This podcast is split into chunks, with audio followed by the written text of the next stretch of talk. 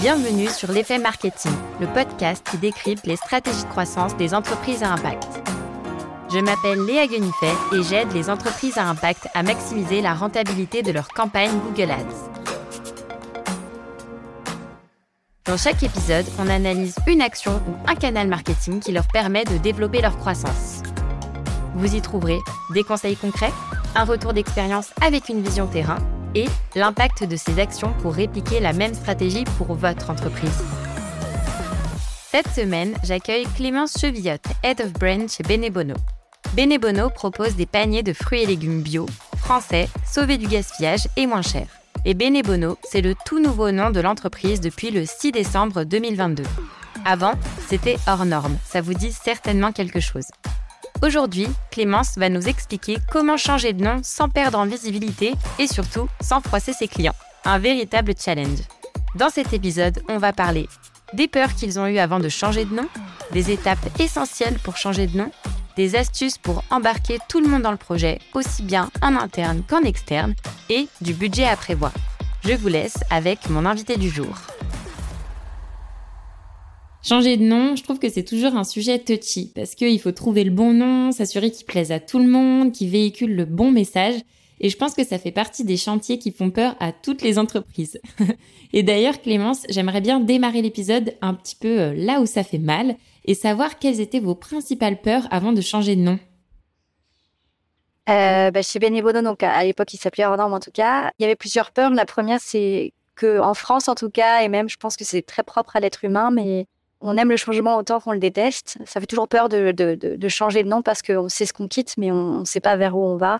Et si euh, le nouveau nom sera aussi bien euh, entendu et apprécié que, que l'ancien. En tout cas, nous, c'était notre problématique chez Hors puisque euh, était un nom apprécié par, par tout le monde. Il y a aussi une peur, c'est que effectivement, les, clients, les anciens ou, les nouveaux ne, ne, comprennent pas ce nouveau nom, que l'histoire soit pas forcément comprise. Et puis, euh, en ce qui concernait hors norme, euh, c'était euh, le fait qu'on puisse perdre en proximité avec nos, nos clients ou qu'on pense qu'on a été racheté. c'était vraiment des, des, des, peurs qu'on voulait combattre. Et puis aussi, il y avait une, il y a toujours la peur de, de perdre en visibilité. qui dit changement de nom, vraiment changer de A à Z, implique forcément qu'il y ait tout un effort de communication derrière, à la fois sur le changement de nom et en tant que nouveau nom. Donc, si on, par exemple, euh, on fait des campagnes de communication, de sponsorisation sur euh, Facebook, Instagram, etc., avec l'ancien nom, il faut penser à, ces cibles-là qui sont euh, des, potentiels nouveaux clients qui étaient déjà confrontés à notre nouveau nom et qui, du coup, bah, ça peut être une peur aussi de, de perdre en visibilité, forcément. Et comment est-ce que vous, vous avez fait un peu pour tacler toutes ces peurs dès le démarrage? L'idée, en fait, euh, mais je reviendrai peut-être, mais euh, je pense que le plus important quand on change de nom ou qu'on veut faire évoluer en tout cas son nom, c'est d'intégrer une, euh, réflexion de branding global dans sa stratégie de renaming. C'est très important en fait de, de profiter du renaming pour, pour se dire mais quelle est ma marque, quelle est sa mission, quelles sont ses valeurs? Donc ça c'est vraiment lié, je crois que tu en as déjà parlé dans un autre épisode, mais à la plateforme de marque, hein, la vision, la mission, l'ambition et les valeurs de ta marque. Ok, donc pour pas se rater, l'idée c'est vraiment d'adopter une démarche globale euh, de branding et pas juste de se dire euh, qu'on va changer de nom. Et justement, Clémence, est-ce que tu pourrais nous dire pourquoi euh, chez Benebono vous aviez envie d'un nouveau nom? Bah effectivement, donc nous on avait un cas un peu particulier parce que je pense qu'il y a autant de renaming que de situations différentes. Euh, je pense qu'on peut euh, être une marque qui s'appelle, je sais pas moi, euh, table.com et qui a envie d'être beaucoup plus aspirationnelle. Donc ça, c'est une situation qui n'était pas du tout la nôtre parce que nous, on était déjà dans un univers de marque assez appuyé, avec une histoire très appuyée. Donc on s'appelait hors norme au pluriel, avec, un tout, un storytelling autour de la lutte contre le gaspillage alimentaire et les bons produits. Et nous, on a voulu appuyer encore plus ce nouveau nom et appuyer encore plus la démarche du, du bon et du bien manger. Euh, et donc, on voulait être sur vraiment pas hors norme, mais la bonne norme, en fait. Euh, que, que, c'est tout simplement euh, voilà, normal de, de consommer comme ça. On a, on a, voulu aller plus loin en étant les premiers à parler de manière positive et inclusive de tous les produits. Parce qu'en fait, si tu veux, souvent, on parlait, et merci Intermarché pour ça, d'avoir démocratisé ce, ce terme, des fruits et légumes moches. On nous disait souvent ça. Et le truc, c'est que parfois, les, nos clients recevaient des carottes au look tout à fait standard, de manière droite, par exemple, parce qu'en fait, c'est lié à une surproduction. Parfois, il y a trop d'agriculteurs qui ont trop de carottes, etc. Et on avait toujours un peu de mal à leur expliquer que hors norme, c'est pas forcément que des produits tordus. Ça peut aussi être des produits au look tout à fait standard, mais qui répondent quand même à une problématique anti-gaspi. Et donc, en fait, on s'est dit qu'il fallait aller plus loin et être vraiment les premiers euh, du marché à, instaurer ce que c'est que cette bonne norme, c'est-à-dire euh, que c'est juste normal de consommer comme ça. Parfois, on est entendu, parfois pas. Et, voilà. ça, c'était le premier point. Et le deuxième, c'était euh, qu'on voulait aussi lutter contre l'image très poubelle, très, très pourrie, très, très pas bonne nourriture qui est encore collée à, l'univers de, de, la lutte contre le gaspillage alimentaire et coller plus une image positive et solaire à notre mission. Et tout à l'heure, tu nous disais que changer de nom, ça devait s'intégrer dans une démarche globale euh, de branding. Donc ça veut dire que si on change de nom, on doit tout changer, les messages, la plateforme de marque, la charte graphique. Oui, effectivement. Euh, un point de nuance quand même, ta plateforme de marque, n'est pas obligatoirement euh, obligé de changer. C'est juste que il faut, il faut qu'elle soit très claire et valide et solide pour tout le monde avant de travailler le, le renaming. Et vous, par exemple, chez Hors la plateforme de marque, elle a évolué euh, enfin, entre Hors et Benebono? Eh ben non, justement, c'est ça. Euh, je pense qu'il faudrait que je l'ajuste. Parce que justement, l'essence même de notre marque, elle, n'a pas changé. Notre service n'a pas changé. Euh, c'est vraiment l'histoire qu'on voulait raconter qui, qui, a évolué. Et, donc, notre mission est la même et notre service aussi. Ok, super. Super intéressant que voir, de voir qu'effectivement, la plateforme de marque n'est pas forcément un élément qui doit bouger nécessairement, ou du moins il peut un peu évoluer, mais il n'est pas obligé de changer euh, totalement, quoi. Bah, exactement, une bonne plateforme de marque, euh, c'est une plateforme de marque qui, euh, qui est pérenne au moins quelques années. Si, si, tu la changes tout le temps, c'est que c'est c'est que vous n'avez pas réussi à bien à bien la consolider à la base, quoi. Ok. Mais c'est difficile hein, comme exercice. Ouais, j'imagine. Et est-ce que tu pourrais nous dire un petit peu euh, quelles sont euh, les différentes étapes euh, pour changer de nom? Comment vous êtes passé finalement de hors norme à Benebono? Oui, bien sûr. Et ben, alors tout d'abord, il faut que tu penses à bien confectionner l'équipe projet. C'est souvent une étape qui peut être pas mal gérée, mais pas forcément oh, qu'on ne peut ne pas forcément avoir en tête. mais c'est hyper important d'avoir son équipe projet qui est inchangée du début à la fin. Euh, ce que j'entends par là, c'est que euh, en interne, euh, l'idéal c'est 5-6 personnes et composé bah, du corps décisionnaire, de la team brain, enfin après à vous de voir. Mais voilà, cette équipe ne doit pas changer et surtout, elle doit être présente à chaque étape clé de prise de décision. C'est très important qu'il y ait le suivi tout au long du, du process. D'accord.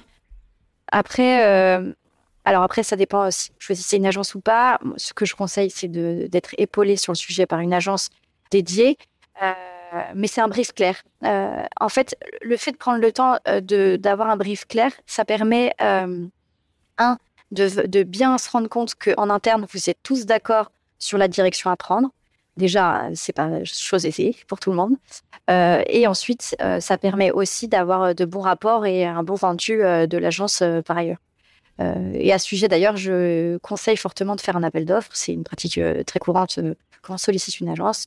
Et ça permet euh, de voir euh, euh, les prémices d'une réflexion de la part des agences sur le sujet, ou en tout cas, comment on appelle ça, une méthodologie de travail avec mmh. laquelle vous seriez plus ou moins à l'aise.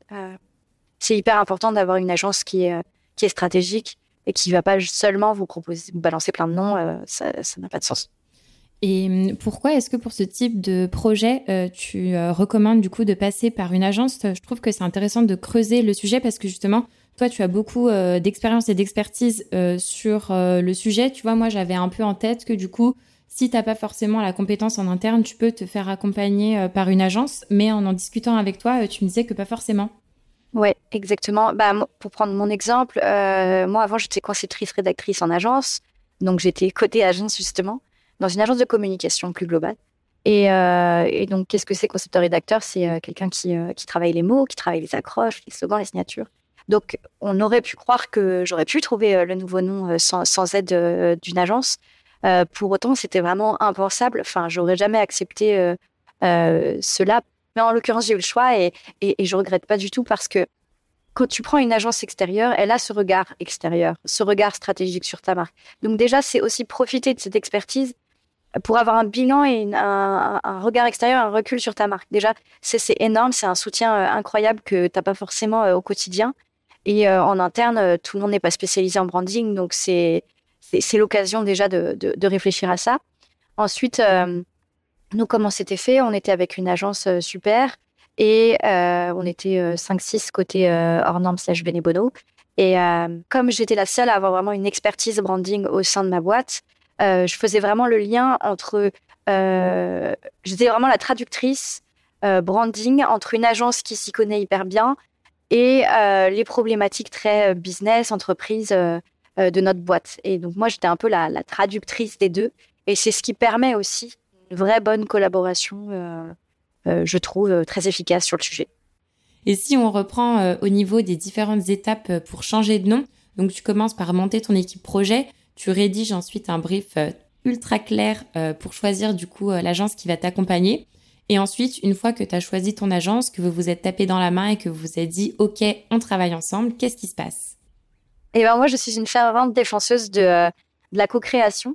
C'est une formation de design thinking et, et le, principe du design thinking, c'est de mélanger les talents euh, et je pense euh, sincèrement que, que, que c'est comme ça qu'on sort les plus beaux projets. Et donc, ça veut dire que l'idée, c'est qu'en fait, ton équipe projet, c'est l'équipe interne avec l'agence et tous ensemble, on réfléchit, quoi, parce que c'est le client qui sait, qui, qui, baigne dedans tous les jours, et c'est l'agence qui a le recul strat. Et donc, ensemble, c'est, c'est, brillant. Et comment concrètement on retombe ça? Il bah, faut un workshop au début où euh, l'agence va te poser plein de questions si c'était une personne, si machin. Euh, elle a pris en fait euh, l'essence de tous les docs et, euh, et elle va elle va creuser en fait tous ces points très stratégiques.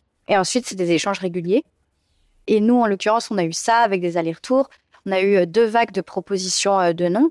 Donc après le workshop, il y a eu toute une réflexion de la part de l'agence et une première salve de noms qui ont été déjà comment dire. Lorsqu'ils nous présentaient des noms, il y avait déjà eu une passe de red flag, du RN, de, euh, si c'était déposé ou pas euh, euh, sur une catégorie légale. Bon, on pourrait y revenir sur le sujet, mais en gros, il y a, tout un filtre vraiment à, avoir en tête.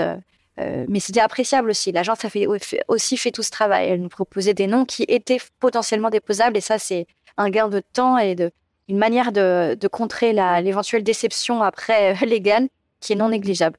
Et, et donc, ça, il y a eu deux étapes comme ça. Une première vague de noms, des retours de notre part, puis une deuxième vague. Ça peut aller même jusqu'à trois vagues. Après, tout dépend de votre budget aussi euh, et de votre temps à allouer à ces démarches. Mais, euh, voilà, donc la co-création et les allers-retours, ce sont euh, deux étapes essentielles. Et après, il y a plein d'étapes plus concrètes, on va dire. le dépôt légal, c'est hyper important. La partie légale, pour le coup, je pense que c'est un gros sujet et qui est souvent sous-estimé. Donc, je serais intéressée qu'on creuse un petit peu plus ensemble ce point-là. Ouais, il y a une énorme partie légale. Il euh, faut compter au moins deux semaines de dépôt pur, c'est-à-dire que euh, c'est une fois que vous savez que votre nom il a été, euh, il n'a pas été déposé à l'INPI. Mais c'est là où, en gros, tu peux vérifier quelles sont les différentes catégories sur lesquelles déposer ton nom. Donc, c'est aussi important de savoir comment tu veux faire évoluer ton business, parce que si demain tu veux vendre de l'alcool, il y a aussi une catégorie spéciale alcool à avoir en tête. Donc déjà ça, tu peux le vérifier. Il y a des sites en direct euh, gratuit, accessible, open source, euh, pour savoir si, le nom auquel tu as pensé est déjà déposé dans ta catégorie. Et donc tout ça, ça c'est même avant le dépôt légal. C'est-à-dire que toi, tu as trouvé tes noms, tu sais que c'est pas déposé, tu as ton top 3 en tête et tu as ton tout, tout, préféré numéro 1. Et si ton tout préféré numéro 1, en fait, finalement, dans le dépôt légal, il est, euh, on se rend compte que il est déjà déposé, euh, je sais pas moi, euh, en Espagne, euh, etc., et que tu aimerais aller en Espagne un jour, et ben ça pose problème. Et donc, enfin voilà, c'est le dépôt légal, c'est, ce sont des démarches juridiques faites par des avocats. Je, ne peux pas en parler plus que ça parce que je suis pas juriste, mais c'est vraiment une étape clé et à, à, ne, à, ne, pas négliger. Et du coup, on veut savoir est-ce que Benebono c'était votre top 1 ou pas? Oui, oui, oui, c'était le premier. trop cool parce que j'imagine que tu dois être euh, super frustré si euh, ton nom préféré est pas retenu, mais du coup, d'où l'importance, comme tu le disais, d'en avoir euh, un ou deux en plan B au cas où il soit refusé au dépôt légal. Et du coup, maintenant qu'on a balayé un petit peu toute cette partie légale, on va passer à l'étape d'après qui va être un peu plus fun, qui est du coup tout le déploiement finalement de ce projet de renaming. Ouais, très très fun. bah, c'est la création de tout tes moi j'appelle ça comme ça des brand assets, enfin vraiment tes, tous tes outils de marque euh, design quoi. Donc il y a Il y a toute la charte graphique, comme on évoquait, l'éventuelle charte verbale, si vous voulez. il y a aussi tout ton storytelling de marque, ta signature de marque, enfin vraiment tous tes aspects de comment tu vas raconter ta marque, à la fois visuellement et à la fois avec les mots. Nous, on avait un mois. Honnêtement, c'était chaud. je conseille plutôt deux mois pour être bien. Et après, si vous pouvez euh, vous faire accompagner d'une agence, euh, si vous avez les moyens, une agence donc spécialisée dans le design, c'est euh, c'est top parce que là, vous avez vraiment une, marque au cordeau, quoi. Et vous, vous l'avez fait en interne, du coup, cette partie-là? Ouais, nous, on l'a fait en interne. Aussi parce que moi, j'ai travaillé en agence avant, donc j'ai été mm. capable d'avoir ce regard-là ce qui n'est pas le cas de tout le monde, je pense. Euh, et j'étais aussi euh, accompagnée d'une euh, notre brand designeuse qui a fait un super travail sur le sujet et qui était dédiée à ça à 100%. Ok, super. Et hum, du coup, tu vois, une fois que tu as travaillé sur toute cette partie graphique, finalement, bah, que tout est prêt, tu as changé de nom, tu as tout, tout le package finalement qui va avec, ta charte graphique, ta signature, euh, toute l'histoire euh, qui euh, est autour. J'imagine que du coup, la prochaine étape, c'est la communication. Comment est-ce que tu fais pour communiquer sur un changement de nom? La première étape, c'est quelle est l'histoire que je vais raconter qui va justifier mon changement de nom? C'est très, très important, cette communication. Il faut bien la différencier de ton storytelling de marque. Ton storytelling de marque, c'est ton histoire de marque qui va durer et que tu vas raconter tout le temps, pendant des années, tant que tu n'as pas changé tu auras la même accroche, Benebono, des bons produits bien faits, pourquoi, ta, euh, en revanche, ton histoire de hors norme devient Benebono et pourquoi, euh, c'est une histoire qui va être éphémère, qui va durer le temps de, que tu décides d'expliquer pourquoi on change, etc. Et donc, euh, c'est pas, c'est pas, ça finit par le même, la même histoire, mais, mais ça, on doit expliquer pourquoi on veut changer. Donc ça, c'est tout le discours que nous, on a eu autour du fait que, et ce qui est très vrai, hein, que euh, avant, on s'appelait Norme, que c'était un nom qui a plu, mais qu'on voulait aller plus loin parce qu'on voulait être les premiers de manière positive à parler de la bonne norme, donc Bénébono, etc. donc ça, c'est aussi un lourd travail euh, qui doit être euh, aussi anticipé pas mal parce que derrière, c'est des mails, c'est comment tu le fais sur tes réseaux sociaux, sur ton site internet, etc. Et hum, justement, est-ce que tu pourrais nous dire un petit peu ce que toi, tu avais prévu justement dans ce plan de com, un peu pour expliquer justement le changement de nom et ça m'intéresserait, tu vois, d'avoir un peu, euh, enfin, j'allais dire la différence, mais non, parce que les deux finalement sont liés un peu sur cette communication interne et externe, parce que pour moi, c'est vraiment euh, deux enjeux finalement euh, différents, parce que tu dois embarquer à la fois toute l'équipe, tu le disais, vous êtes 50, il faut que tout le monde se sente ultra concerné, et puis aussi vos clients. Et je peux te dire, parce que du coup, je faisais partie de ces personnes-là qui adoraient hors norme. comment est-ce que tu fais pour nous convaincre et qu'on soit pas triste que ça s'appelle plus hors norme, quoi? Ah bah, gros, gros enjeu. Hein. Franchement, euh, je ne vais pas mentir, c'est gros challenge. Euh, je pense que le premier, effectivement, tu as entièrement raison. Tu parlais d'interne et externe. C'était déjà une, une super bonne approche à avoir et je pense que c'est la bonne approche. Je, dis pas quand vous êtes que deux, trois, euh, c'est peut-être différent, mais moi, en l'occurrence, je, je, je, gérais un enjeu avec 50 employés. Donc, il faut onboarder tes, tes employés sur le sujet. tes employés, c'est les premiers ambassadeurs de ta marque. Et si eux ont bien compris ton explication et euh, sont à fond derrière toi et avec toi, bah, c'est déjà réussi. Donc, en fait, euh, ce que je conseille, nous, c'est ce qu'on a fait. On a créé euh, carrément un événement de, de, reveal en interne du nouveau nom. On a, on, a, on a vu les choses vraiment en grand. On a débloqué un petit budget quand même dessus et parce que c'était vraiment essentiel pour nous. Donc, ce qu'on a fait, c'est qu'on a d'abord expliqué le pourquoi du comment avec une petite présentation, mais qui était agrémentée de petits jeux. Donc en fait, on a fait un peu comme un burger quiz, euh, un motus. Enfin, euh, on a fait, euh, il y avait des défis, il y avait des petits cadeaux à gagner, etc. Ce qui fait que déjà, il y avait une émulation très positive autour de ce changement de nom, parce qu'il y avait un, peu l'envie de, trouver la bonne réponse, etc. Et ne pas négliger cet effet de petit jeu parce que ça marche vraiment très bien. Et tout le monde a finalement un peu trouvé en même temps. Et donc, ah, bah, Benebono et tout. Et après, ah oui, Benebono. Et c'est là où ensuite j'ai raconté l'histoire. donc, voilà, l'histoire de. J'ai fait un peu un. Enfin, j'avais écrit un manifeste. Euh, un mani... J'en ai pas parlé d'ailleurs, c'est vrai, mais un manifeste de Marx, c'est euh, c'est là où un petit texte qui résume, qui, qui fait manifester ta marque, donc euh, qui qui explique son histoire, qui explique ses valeurs. C'est un peu le, ta plateforme de marque, mais mais à destination du public, donc story télé, avec ton ton de voix, etc. Autour de ton nom. Et donc, je l'ai lu et voilà, ça a permis aussi de d'onboarder tout le monde sur le sujet. Et ensuite, on a fait la fête. donc, on, a, on avait des pizzas qui étaient brandées BD Bono. Donc, j'avais fait des, des, packaging exprès pour l'occasion. On avait acheté euh, des, petites bouteilles, euh, des, apéros, etc. Et on avait euh, des stickers dessus. on avait mis du BD Bono partout. Donc, ça faisait vraiment, ça respirait BD Bono partout. On avait aussi fait un photocall où derrière, il y avait BD Bono. Et on pouvait faire des photos que tu pouvais garder, que tu avais aussi sur le plan numérique. Et, euh, et aussi, il y avait un, donc, euh, ce photocall, en fait, c'était un mur de mots d'amour. Donc, euh, euh, c'était ce qu'on se souhaitait aussi pour l'avenir. Donc, il y avait aussi un côté très dans le futur, d'aventure tous ensemble. Et au final, ça a extrêmement bien marché. Et là où il y avait un, un vrai enjeu de mais moi, j'ai pas envie qu'on change de nom, etc. À ah, mais c'est trop bien, je comprends. Et ça a été vraiment réussi. Donc, ça, c'est la première étape de Reveal Lanterne qui te permet donc à la fois d'onboarder euh, tes employés, mais aussi de tester ton discours qui sera le même à destination du public. Hein, euh, enfin, c'est, c'est, on n'y a pas 15 000 raisons de changement de nom.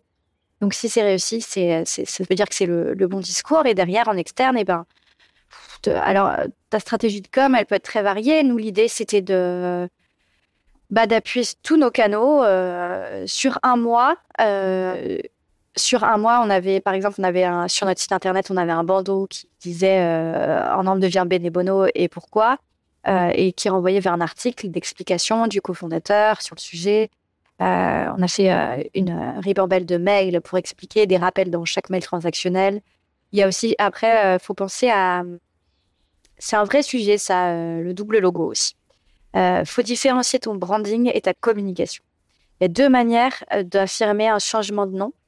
Vous avez déjà vu sûrement des marques où il y a un double logo, genre euh, X or Nord. Enfin, non, on l'avait pas, mais euh, euh, Swile, par exemple, ils ont fait ça. Swile X Launcher. Et c'était un logo. Nous, c'est pas le parti qu'on a pris.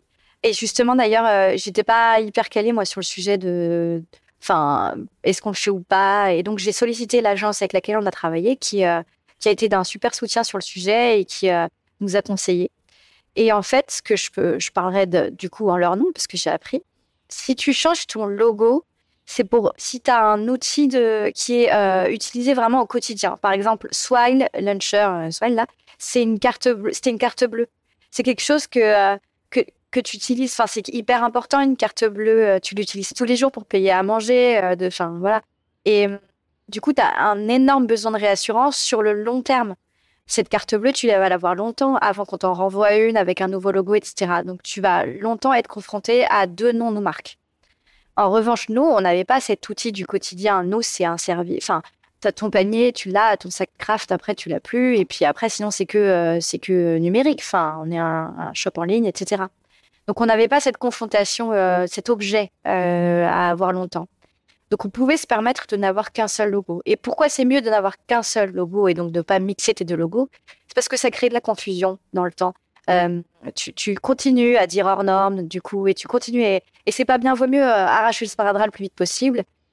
Et donc, la transition dans ta communication, c'est juste euh, le temps de réassurer ta cible, enfin tes clients, et aussi de, de, de, montrer à ceux qui, euh, qui ont été confrontés notamment à des pubs, par exemple, et qui euh, n'ont pas encore été transformés en clients, mais qui ont été déjà en contact avec ton nom, hors norme en l'occurrence ici, euh, de montrer qu'on est les mêmes et qu'on n'est pas deux acteurs différents. On a eu, hein, malgré toute la communication qu'on a pu faire, on a eu des personnes qui nous ont dit, qui croyaient qu'on était copiés, etc. Ah ouais, d'accord. Ah oui, qui pensaient que du coup Benebono avait copié hors norme, d'accord. Ah Exactement, ouais. Et puis après, ils ont, ils ont compris. Et voilà, c'est faut être prêt. Et c'est aussi ça le besoin d'anticipation, c'est euh, anticiper ces éventuelles questions-là. Et, et voilà. Mais globalement, en fait, on a tous été très surpris de à quel point ça s'est extrêmement bien passé, à la fois technologiquement et en communication. Ouais. Et puis, euh, je rebondis, tu vois, sur quelque chose que tu disais euh, tout à l'heure, le fait de le célébrer aussi en interne. Tu passes de ah, j'ai pas envie de changer de nom ah trop cool, on construit la marque ensemble. Et pour le coup, je trouve ça ultra fort parce que finalement, ce qui fait que ça devient un événement positif, c'est l'impulsion que toi, tu as décidé de donner au départ et tout ce que tu as construit euh, autour. Et du coup, faut vraiment le voir comme une évolution. Et du coup, euh, j'ai l'impression que c'est aussi pour ça, euh, en tout cas, c'est mon ressenti, que ça s'est bien passé parce que finalement, c'est l'impulsion que tu as donnée dans ta com dès le départ, que ce soit en interne ou en externe. C'est qu'en fait, bah, on change pas de nom parce que on se fait racheter malgré nous. Non, en fait, c'est juste qu'on évolue et que du coup le nom évolue avec nous. Donc c'est super chouette, ouais. Ouais, complètement. Je, je, je peux pas ne pas être plus d'accord avec toi que ça. C'est et puis on oublie souvent. Enfin, on n'y pense pas forcément, mais une marque, c'est elle vit, elle vit grâce à des personnes qui l'incarnent, en tout cas qui la vivent au quotidien. Et enfin, si si tes employés sont pas à fond, ça, ça, marchera pas. Une marque, c'est aussi une marque employeur, hein, donc euh, elle rayonne aussi, enfin, à travers ses employés et c'est, c'est, essentiel de les avoir à bord. Et hum, donc là, tu vois, euh, ce, changement de nom, il est encore tout frais parce que ça fait seulement euh, deux mois. Mais tu vois, est-ce que là, à deux mois, tu arrives un peu à avoir des signaux pour te dire, OK, Paris réussi ou pas? Ah bah oui, clairement. quand tes employés, quand tes clients, quand, euh, on va dire, euh, ta cible globale euh, dit bénévole et pas hors norme, c'est que c'est réussi en fait. Ah. C'est que quand le discours est naturellement adopté, c'est que ça marche. Le moment où je me suis dit, ah, génial, on a réussi, quoi, c'est quand les, personnes des équipes dire, enfin, raconter la marque d'eux-mêmes en fait. Et c'était complètement le, bon discours avec leurs mots, mais mais c'était mais c'était ça en fait. Et, là, tu dis ah ouais, trop cool, ça veut dire que c'est réussi. Et hum, est-ce que tu pourrais nous dire un petit peu combien de temps a duré le projet euh, au total? Parce que du coup, le changement de nom euh, officiel a été annoncé du coup en décembre 2022. Euh, Mais depuis quand est-ce que c'était dans les tuyaux, vous, en interne? La prise de décision, donc le, projet qui m'a été confié, ça a été courant en juin. Je pourrais pas dire exactement la date, mais voilà, ça, on a commencé à l'évoquer à ce moment-là. Et honnêtement, c'est ce que c'est l'une des choses que j'apprécie beaucoup chez chez nous, c'est que euh, euh, on anticipe euh, pas mal les sujets, les gros sujets lourds comme ça. Je, suis très contente que, que, mes boss, à savoir les cofondateurs de, de Benebono, et, l'intelligence de, de se dire que c'est un gros projet stratégique qui va devoir prendre du temps, alors qu'ils ne sont pas spécialisés en branding, justement. Donc, c'était très appréciable d'avoir cela pour, pour plein de raisons. Il, fallait que fin décembre, en gros, on, ait, on ait le nouveau nom aussi parce que, et je ne l'ai pas précisé, mais euh, on voulait tenter notre première campagne de, communication 360, donc campagne de pub, hein, euh, en, janvier. Donc on savait qu'en gros, en décembre, il fallait qu'on ait un nouveau nom. Euh, et donc de la prise de la décision jusqu'au reveal, il y a eu à peu près six mois et demi. Ça peut paraître énorme comme ça, et je t'assure, je vous assure que c'était speed à la fin. Parce que si tu veux te faire accompagner, je fais vraiment le cas le plus idéal possible si tu veux te faire accompagner par euh, une agence de euh, branding slash naming, euh, un cabinet d'avocats pour la partie légale et une agence de design sur tout ce qui va être charte graphique, etc.